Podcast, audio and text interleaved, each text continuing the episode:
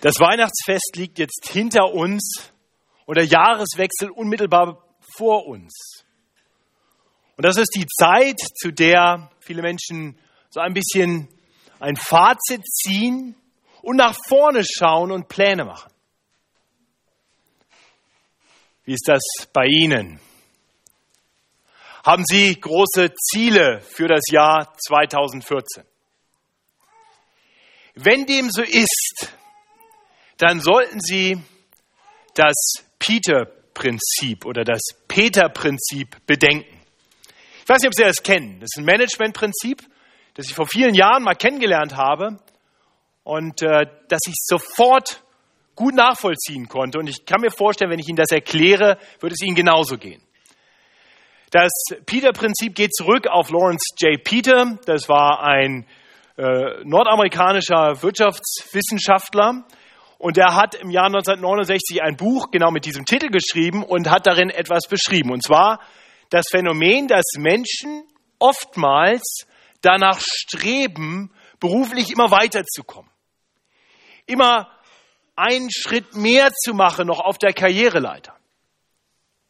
Und das führt dann viel zu oft dazu, dass Menschen irgendwann befördert werden bis hin zu einem Level, auf dem sie nicht mehr die nötige Kompetenz haben.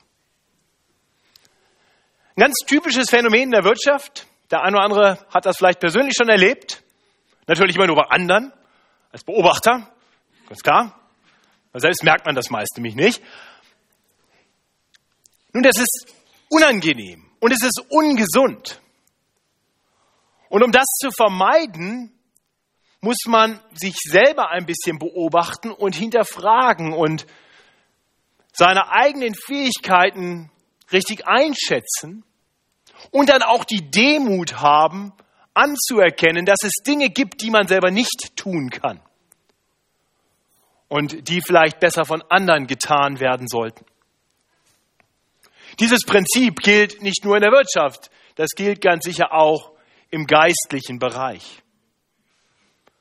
Ein Paradebeispiel für jemanden, der dieses Prinzip im positiven Sinne verinnerlicht hatte, war Johannes der Täufer. Wir haben uns mit ihm beschäftigt während der Adventszeit als demjenigen, der vor dem Herrn Jesus Christus hergegangen ist, der einen Wegbereiter und Botendienst getan hat.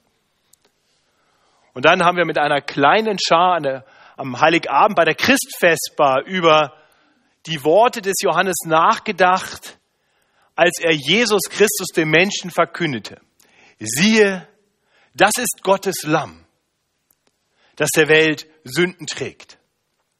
Das ist, steht im ersten Kapitel des Johannesevangeliums und wir sehen dann, dass im Folge dieser Verkündigung Jünger von Johannes Jesus nachfolgen, Johannes zurücklassen und Jesus nachfolgen. Und der ganze Fokus des Johannesevangeliums schwenkt nun um, nachdem für einige Verse für einen Teil von Kapitel 1 der Fokus auf Johannes dem Täufer ist und seinem Boten- und Wegbereiterdienst, schwenkt der Fokus dann auf Jesus.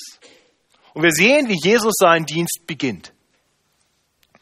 Doch dann, am Ende von Kapitel 3, taucht noch einmal Johannes auf. Noch ein letztes Mal sehen wir Johannes den Täufer in Aktion. Wir hören noch einmal Worte aus seinem Munde. Und das sind die Worte, die wir heute betrachten wollen. Das sind die, die letzten Worte, die uns das Johannesevangelium von Johannes dem Evangelisten über Johannes den Täufer, nicht die gleiche Person, ich hoffe, das ist uns klar, überliefert.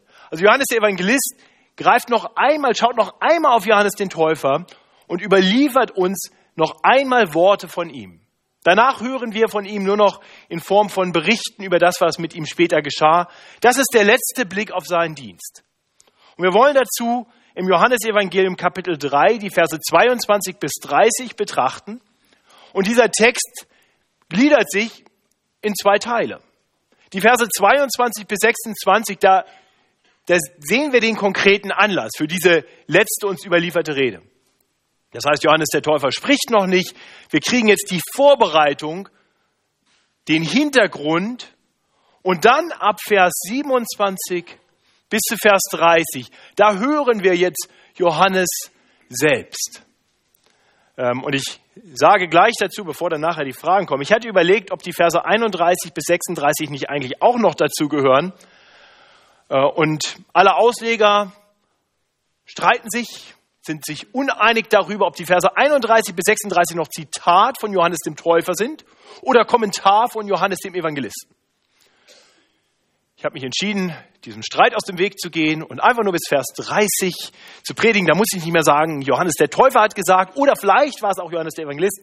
Was wir in Vers 27 bis 30 haben, das sind definitiv Worte von Johannes dem Täufer. Aber bevor wir zu seinen Worten kommen, lassen Sie uns kurz die Verse 22 bis 26 betrachten. Den konkreten Anlass. Und die Schrift hier ist etwas klein auf der Folie. Vielleicht geht es noch besser, wenn Sie in der eigenen Bibel mitlesen. Dann finden Sie das auf Seite 110 im hinteren Teil. Seite 110 in den hier ausliegenden Bibeln. Danach kam Jesus mit seinen Jüngern in das Land Judäa und blieb dort eine Weile mit ihnen und taufte. Johannes aber taufte auch noch in Änon, nahe bei Salim, denn es war da viel Wasser. Und sie kamen und ließen sich taufen. Denn Johannes war noch nicht ins Gefängnis geworfen. Da erhob sich ein Streit zwischen den Jüngern des Johannes und einem Juden über die Reinigung. Und sie kamen zu Johannes und sprachen zu ihm, Meister, der bei dir war, jenseits des Jordans, von dem du Zeugnis gegeben hast, siehe, der tauft und jedermann kommt zu ihm. Diese ersten Verse, vor allem die Verse 22 bis 24, die machen deutlich, dass das, was hier beschrieben wird, während einer ganz kurzen Übergangsphase geschieht. Einer Übergangsphase zwischen dem öffentlichen Wirken von Johannes dem Täufer und dem öffentlichen Wirken von Jesus. Für eine ganz kurze Zeit überlappt sich ihr Dienst. Wir sehen, dass Jesus nun schon begonnen hat seinen Dienst. Wir haben in Kapitel 2 schon, da kann man schon einiges davon lesen, dass Jesus schon erste Wunder getan hat. Wir sehen ihn hier nun taufend in der Nähe von Johannes dem Täufer, der auch noch tauft. In den anderen drei Evangeliumsberichten, da beginnt die Beschreibung des öffentlichen Wirkens von Jesus immer erst nachdem Johannes der Täufer schon inhaftiert ist und Jesus nicht mehr in dieser Region aktiv ist, nicht mehr in Judäa ist, sondern in Galiläa ist. Das heißt, was wir hier sehen, das finden wir nur bei Johannes im, im Johannesevangelium, diese kurze Zeit dieser Überlappung der beiden Dienste.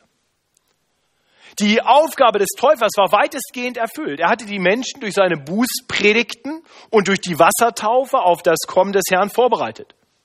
Und er hatte dann Jesus selbst identifiziert als Gottes Lamm, als den Sohn Gottes. Und viele seiner Jünger waren daraufhin dann Jesus nachgefolgt. Aber einige hatten dieses Zeugnis gehört, aber waren bei Johannes geblieben. Und diese Jünger kommen dann in Vers 25 in den Blick. Sie hatten offensichtlich ein Streitgespräch.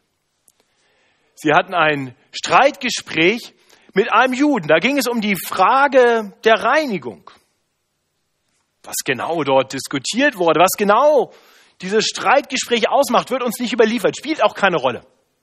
Es ist einfach nur der Anlass dafür, dass nun diese Jünger Johannes den Täufer ansprechen. Und sie tun das mit den Worten in Vers 26, Meister, der bei dir war jenseits des Jordans, von dem du Zeugnis gegeben hast, siehe, der tauft und jedermann kommt zu ihm. Interessante Worte. Interessante Worte dieser Jünger des Johannes. Das Erste, was hier bemerkenswert ist, ist, wie sie ihn ansprechen. Die sagen nicht Täufer. Er ist der Meister. Er ist ihr großer Lehrer. Meister. Das heißt, Johannes war nicht in erster Linie der Täufer, wie wir ihn meist nennen, Johannes der Täufer. Nein, er war Johannes, der Lehrer, der Bote, der den Menschen den Christus verkündet hatte. Und die Jünger hatten diese Botschaft gehört. Sie geben hier Zeugnis davon, dass sie diese Botschaft gehört haben. Sie sagen, von dem du Zeugnis gegeben hast. Das Problem ist nur, sie hatten es nicht verstanden. Sie haben dieses Zeugnis nicht verstanden. Sie hatten sich eben nicht jetzt dem zugewandt, auf den Johannes hinweist und wo er sagt, da ist er. Sondern sie waren bei Johannes geblieben. Ja, sie schienen diesen Jesus sogar relativ gering zu schätzen. Es ist interessant, wie sie ihn hier beschreiben. Nicht mal den Namen nehmen sie in den Mund. Der bei dir war, von dem du Zeugnis gegeben hast. Und sie scheinen jetzt hier Anstoß daran zu nehmen, dass, dass der jetzt auf einmal so viel Aufmerksamkeit kriegt. Die Worte der Jünger, die sind ja voller unterschwelliger Kritik, nicht wahr? Schau, Johannes. Du hast von diesem, von diesem Typ, hast du Zeugnis gegeben. Und jetzt haben wir den Salat. Der macht Karriere. Die Leute gehen zu ihm. Und was ist, was ist mit dir? Die, die Leute laufen uns davon. Mach doch was. Das ist, das ist der, der Klang hier hinter diesen Worten. Und tatsächlich ist es ja auch interessant, was, was es damit auf sich hat. Ja, was, was, was sollen die Leute jetzt denken? Sie hatten Jesus erkannt als einen, den Johannes in irgendeiner Weise wohl besonders protegiert hat. Sein Protégé. Und der hatte sich jetzt vielleicht etwas übermütig zum Konkurrenten aufgeschwungen. Johannes war doch der Täufer. Was fällt diesem Jesus ein, jetzt auch zu taufen? Und dann macht er das nicht mal selbst, sondern lässt er seine Jünger das machen, so als wenn er was Besseres wäre. Ja, das ist das, was gedanklich jetzt hier bei den Jüngern los ist. Und die Frage ist ja erst einmal legitim. Warum macht Jesus das jetzt auch? Warum tauft Jesus? Beziehungsweise, wie wir dann am Anfang von Kapitel 4 lesen, warum lässt Jesus taufen? Ich weiß nicht, ob Sie sich die Frage schon mal gestellt haben. Warum tauft Jesus? Warum taufen die Jünger des Jesus? Nun, wir kriegen in der Bibel keine ganz klare Antwort, aber ich denke, was Jesus hier ganz bewusst tut, ist, er, er verbindet seinen Dienst ganz eng mit dem Dienst von Johannes dem Täufer. Er identifiziert sich quasi mit ihm. Er geht nicht einfach weg und macht jetzt sein eigenes Ding. Er kommt nochmal zurück und bleibt in der Nähe und übernimmt den Dienst des Johannes und sagt seinen Jüngern, tauft ihr jetzt auch. Diesen Vorbereiterdienst des Johannes, der war wichtig, den übernehmen wir erst einmal, bevor er dann weitergeht, um zu tun, wozu er gekommen ist. Erst zu lehren und dann sein Leben zu geben, als Lösegeld für viele. Also in gewisser Weise eine legitime Frage, warum tauft Jesus? Beziehungsweise warum taufen seine Jünger?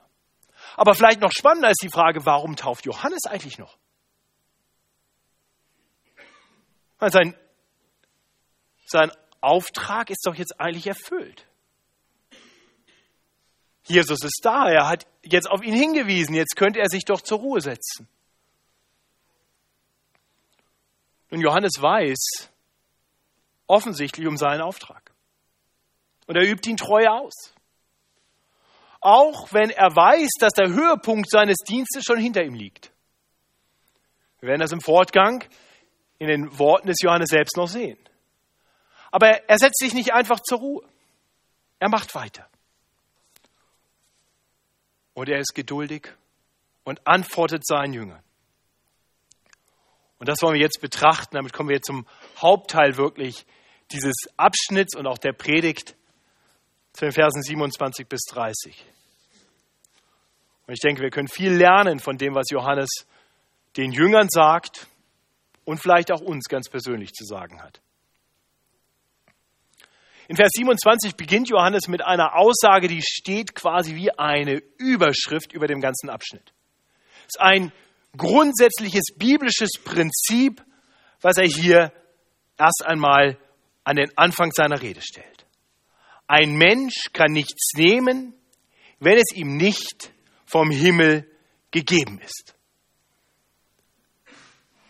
Das heißt, Johannes hat diese unterschwellige Frage, die Jünger haben ja eigentlich nur eine Aussage gemacht, aber er hat diese unterschwellige Frage gehört.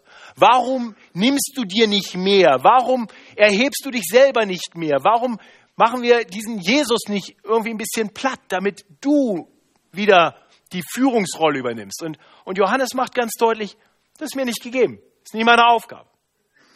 Ich kann mir das nicht einfach nehmen, denn ich kann nur das tun, was mir vom Himmel gegeben ist. Und Jesus muss das tun, was ihm vom Himmel gegeben ist.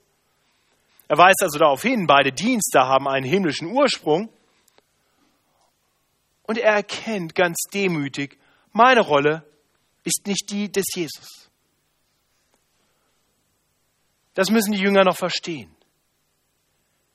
Er belehrt sie dann im Folgenden darüber, was seine Rolle ist, was seine Berufung ist und was die Berufung desjenigen ist, vor dem er hergegangen ist, dem er den Weg bereitet hat.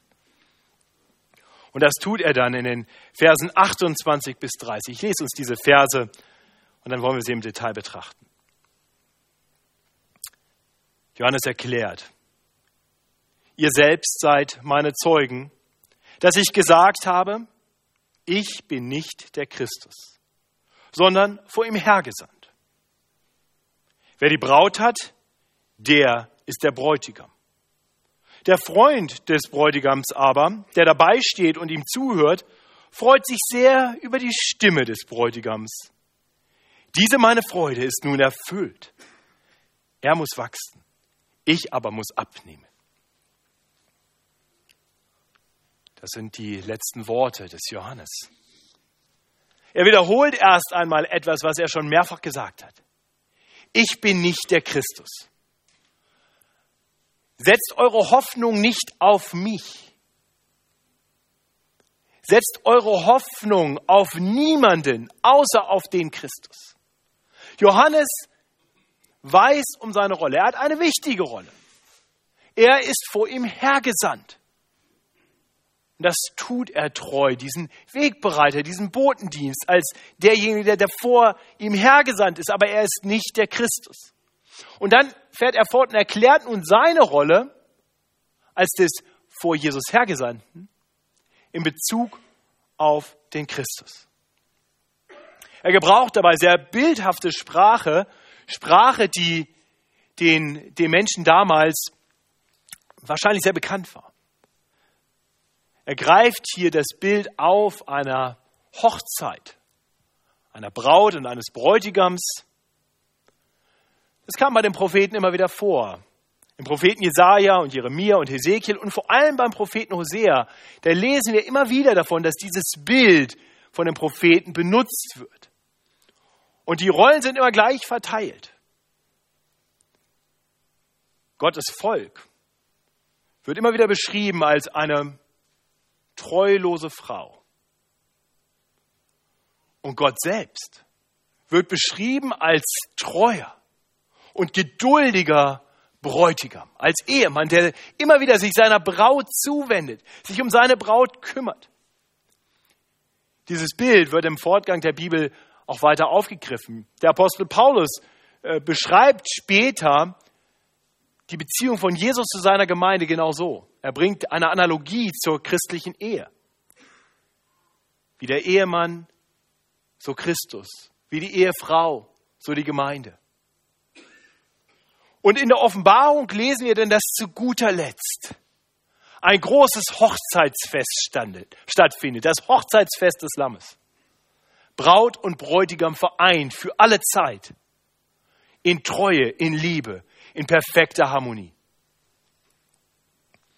Nur noch war es nicht so weit, aber die Jünger kannten dieses Bild. Sie kannten dieses Bild des Bräutigams und der Braut, der treulosen Braut und des geduldigen, treuen Bräutigams. Johannes greift dieses Bild auf und verbindet sehr bewusst Jesus, den Christus, mit dem Bräutigam. Er verkündet damit Jesus als Gott. Das ist der Bräutigam. Das ist seine Rolle. Und ich, sagt Johannes, meine Rolle, die Gott mir gegeben hat, ist die des Freundes. Ich bin ein Freund des Bräutigams. Vielleicht würde man in unserem Sprachgebrauch heute eher sagen, ich bin der Trauzeuge. Ich bin der, der vorausgeschickt ist, um alles vorzubereiten. Ich bin da, um die Braut vorzubereiten. Und ich bin da und freue mich darüber, dass der Bräutigam jetzt zu seiner Braut kommt und die beiden jetzt zusammenfinden. Er erklärt da, ich habe meine große Freude daran. Und das Bild ist klar. Johannes sagt hier indirekt, was ihr von mir wollt, ist, dass ich jetzt hier hingehe und sage, Bräutigam, geh mal zur Seite, ich nehme mir die Braut. Könnt ihr euch so eine Hochzeit vorstellen, wie der, wenn, der, wenn der Trauzeuge auf einmal aufs Podium schreitet und den Bräutigam zur Seite schiebt? Das wollen die Jünger. Die sagen, Jesus ist doch, ist doch nicht so wichtig. Johannes, du musst im Zentrum stehen. Nimm dir die Braut. Aber er weiß um seine Rolle. Ich bin nicht der Christus. Ich kann mir nicht nehmen, was mir nicht vom Himmel gegeben ist. Das Problem ist, dass wir immer mal wieder dazu neigen, genau das zu tun. Ich weiß nicht, wie das bei Ihnen ist, wie das bei dir ist. Weißt du darum, was deine Rolle ist, die Gott dir gegeben hat? Deine Rolle in Bezug auf den Herrn Jesus Christus? Wenn wir ehrlich sind, dann, dann müssen wir zugeben, so offensichtlich die Worte, die Johannes hier spricht, doch sind, so leicht ist es, das zumindest insgeheim ein bisschen zu vergessen. Ich bin nicht der Christus. Ich bin nicht der, um den es geht. Sagen wir doch mal ehrlich. Natürlich geht es um mich. Um wen denn sonst? Also ich kenne die Versuchung.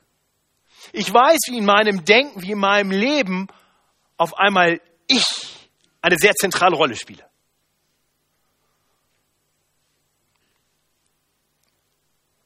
Aber Johannes weiß darum.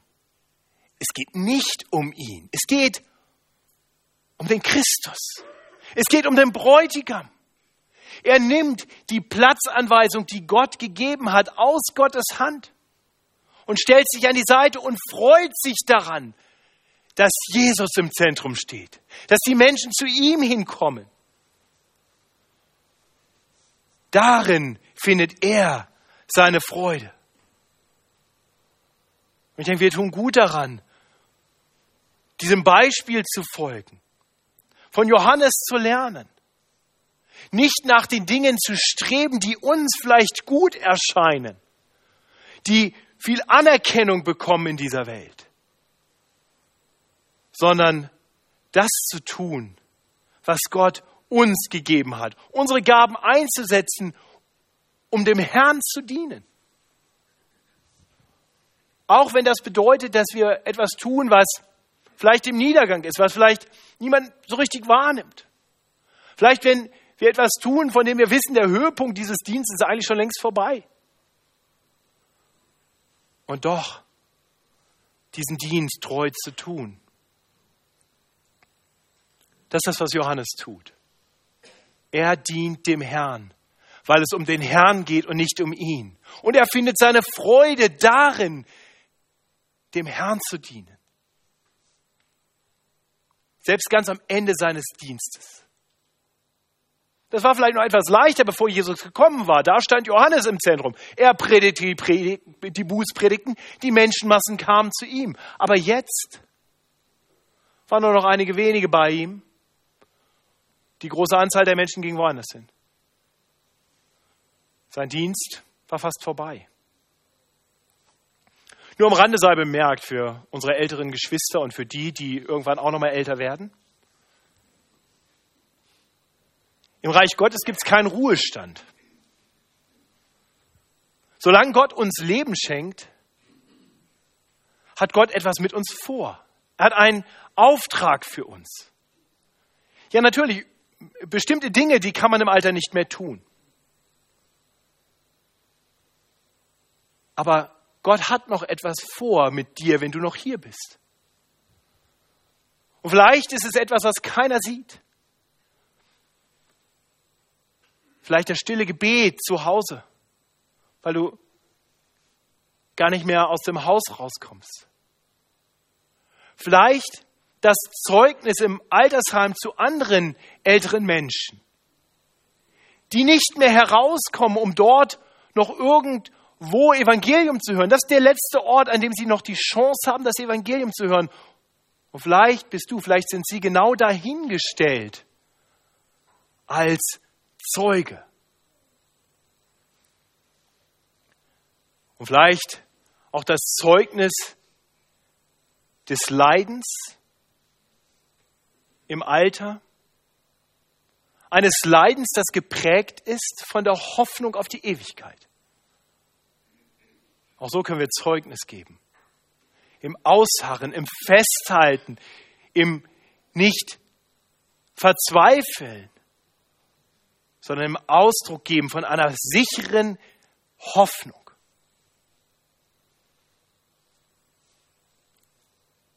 So lebt Johannes. Er findet seine Freude daran, dass sein Dienst im Niedergang ist.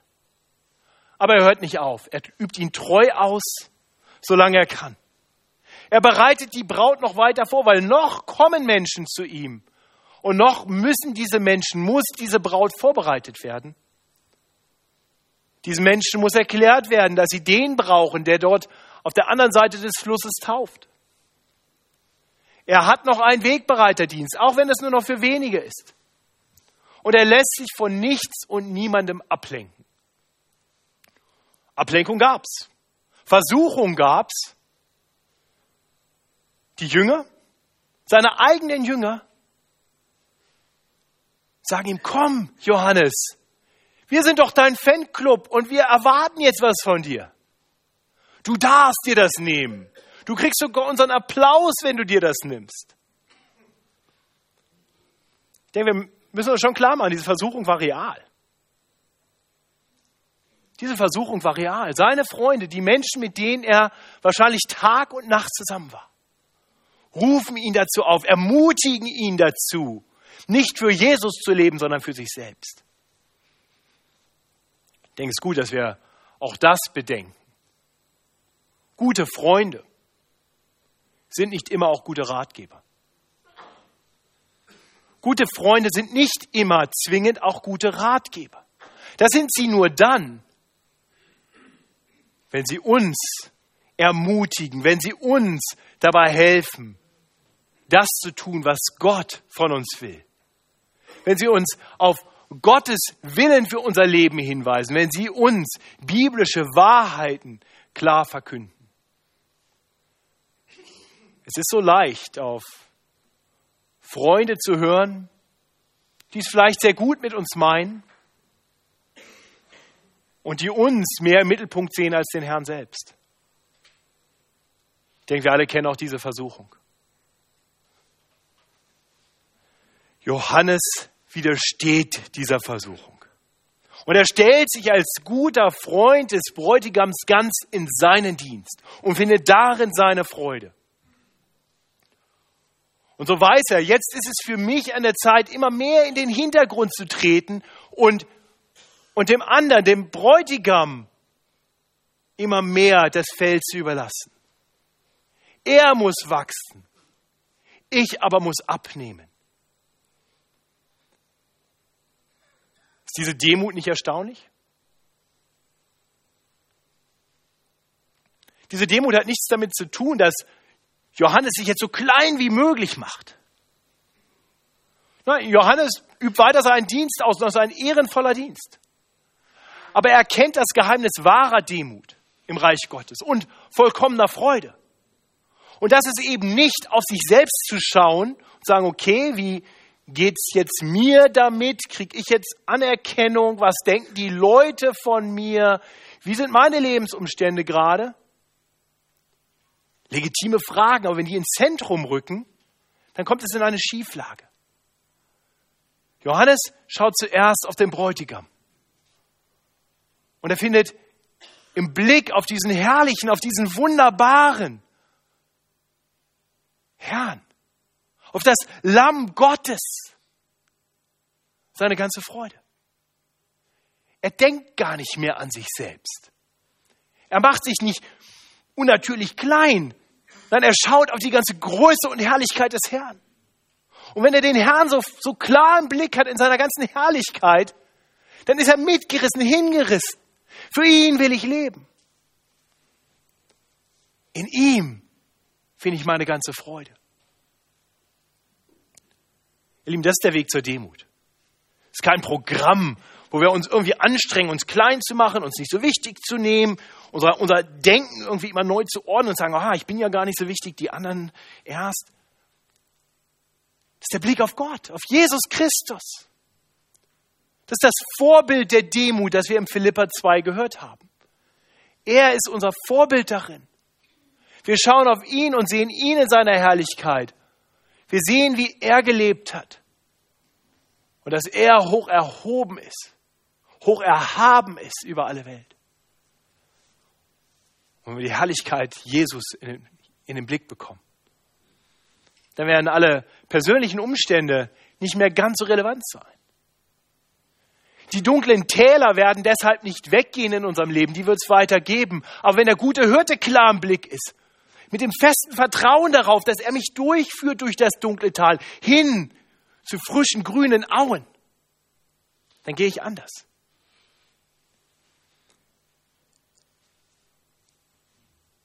Johannes hat so gelebt, ganz bewusst für den Bräutigam, als guter Freund.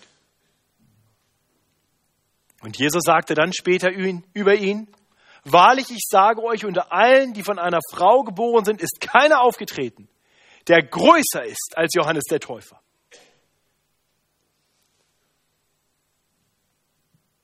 Das ist wahre Größe.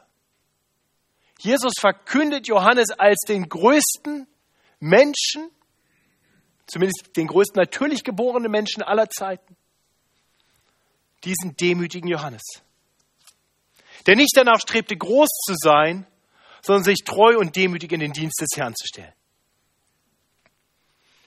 Und einige Menschen, einige dieser Jünger, die zu Johannes gekommen waren, die hatten das halt noch nicht verstanden.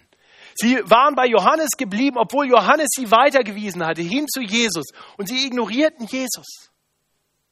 Wahrscheinlich hatten sie sogar verstanden, dass sie vor Gott, so wie sie sind, nicht komplett bestehen können, dass sie irgendwie Veränderung brauchen. Deswegen waren sie zu diesem Bußprediger und Täufer gekommen. Sie hatten anerkannt, ich brauche Reinigung, was durch die Taufe symbolisiert war. Aber sie folgten Jesus noch nicht nach. Und Johannes wusste, dass, dass dieser Weg des nicht Jesus nachfolgen, sondern da stehen bleibens ein gefährlicher Weg war. Ein Weg war, der letztendlich ins Verderben führt. Und deswegen sagt er seinen Jüngern mit so vielen Worten, geht weg von mir. Ihr braucht mich nicht mehr.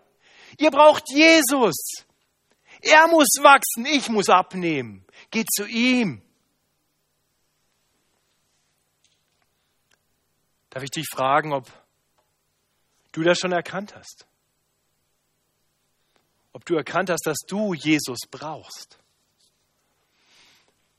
Dass diese Beobachterrolle aus der Entfernung nicht reicht. Ne, wahrscheinlich war so eine Art Gottesdienst. Die sind bei Johannes und hören ihm zu, aber sie kommen nicht so richtig zu Jesus. Die Aufgabe des Johannes ist, die Menschen auf Jesus hinzuweisen. So ein bisschen das, was ich jetzt hier gerade mache. Dass ich ihnen sage, bleibt nicht stehen. Sagen, ich war jetzt diesen Sonntag in einem Gottesdienst, das muss dann doch reichen. Das ist doch schon ziemlich fromm. Obwohl Weihnachten vorbei ist, trotzdem nochmal in den Gottesdienst gegangen. Ja, schön, dass Sie hier sind. Herzlich willkommen. Ich freue mich. Es ist gut, dass Sie hier sind. Aber das reicht nicht. Wir müssen nicht einfach nur zu einer Ansammlung von Menschen kommen, die irgendwie ein, ein ein bisschen was glauben. Wir brauchen Jesus selbst. Deswegen hat Gott Johannes den Täufer geschickt, damit er die Menschen auf ihn hinweist. Und deswegen hat er Menschen berufen, sein Wort zu verkündigen, damit sie auf Jesus hinweisen. Und deshalb ist Gott selbst zu uns Menschen gekommen. Deshalb kam der Bräutigam zu seiner treulosen Braut. Wir alle sind treulos. Wir alle passen in dieses biblische Bild. Keiner von uns lebt immer so, wie sich das gehören würde. Wir leben nicht für unseren Herrn. Wir leben nicht für unseren Schöpfer. Von Natur aus tun wir immer wieder Dinge, die gegen ihn sind. Wir werden ihm untreu und folgen Götzen nach. Manchmal sind die Götzen Mammon, manchmal sind die Götzen Karriere, Manchmal sind die Götzen mein persönliches Wohlbefinden. Die Bibel sagt uns, ihr seid geschaffen im Ebenbild Gottes, um für ihn zu leben, um seine Herrlichkeit aller Welt wiederzuspiegeln. Und das tun wir nicht. Und deswegen kommt der Bräutigam, der treue und geduldige Bräutigam zu dieser treulosen Braut. Er lässt uns nicht allein. Da, wo wir uns von ihm abgewandt haben, wo wir weggegangen sind, da kommt er zu uns. Dazu ist Jesus gekommen. Und er ist dann nicht nur gekommen, um, um mal nachzuschauen, wie es mit der Braut ist. Nein, er, er hat diese Braut zu sich genommen, um sie zu verändern, immer mehr umzugestalten. Er gibt dieser Braut von sich selbst seinen Geist, damit sie immer mehr umgestaltet, umgestaltet wird, immer mehr zu der Braut wird, die er eines Tages für alle Zeit zu sich nehmen wird. Die Frage ist nur, wie machen wir das? Wenn wir uns jetzt diesem treuen, diesem geduldigen, diesem wunderbaren Bräutigam zu, oder betrachten wir ihn aus der Entfernung? Nehmen seinen Namen lieber gar nicht in den Mund, so wie die Jünger des Johannes, der da. Sagen, interessanter Typ, du hast ja Zeugnis von ihm gegeben. Lass mal den mal am Rande stehen.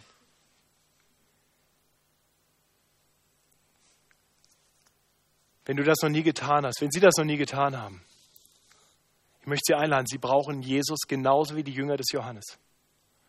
Kommen Sie zu Jesus. Dieser Jesus ist ans Kreuz gegangen, um dort deine Schuld, all deine Untreue, alles, was in deinem Leben falsch gelaufen ist, auf sich zu nehmen und dich rein zu machen. Viel reiner als jedes Wasser der Taufe dich jemals waschen könnte, weil er dich von innen rein macht. Und er ist auferstanden. Das heißt, er lebt. Er ist im Himmel. Aber er hört und sieht dich. Und du kannst dich ihm zuwenden. Du darfst mit ihm reden. Du darfst dich ihm zuwenden im Gebet und darauf vertrauen, dass er jedes Gebet erhört. Jesus lebt und rettet auch heute noch alle, die zu ihm kommen. Ja, und, und wir, die wir Jesus erkannt haben als unseren Retter und Herrn, uns möchte ich ermutigen, Jesus wirklich den Herrn sein zu lassen. Herr, der Herr unseres ganzen Lebens. Und das mag bedeuten. Das bedeutet sogar mit Sicherheit. Persönliche Ambitionen erst einmal zurückzustellen.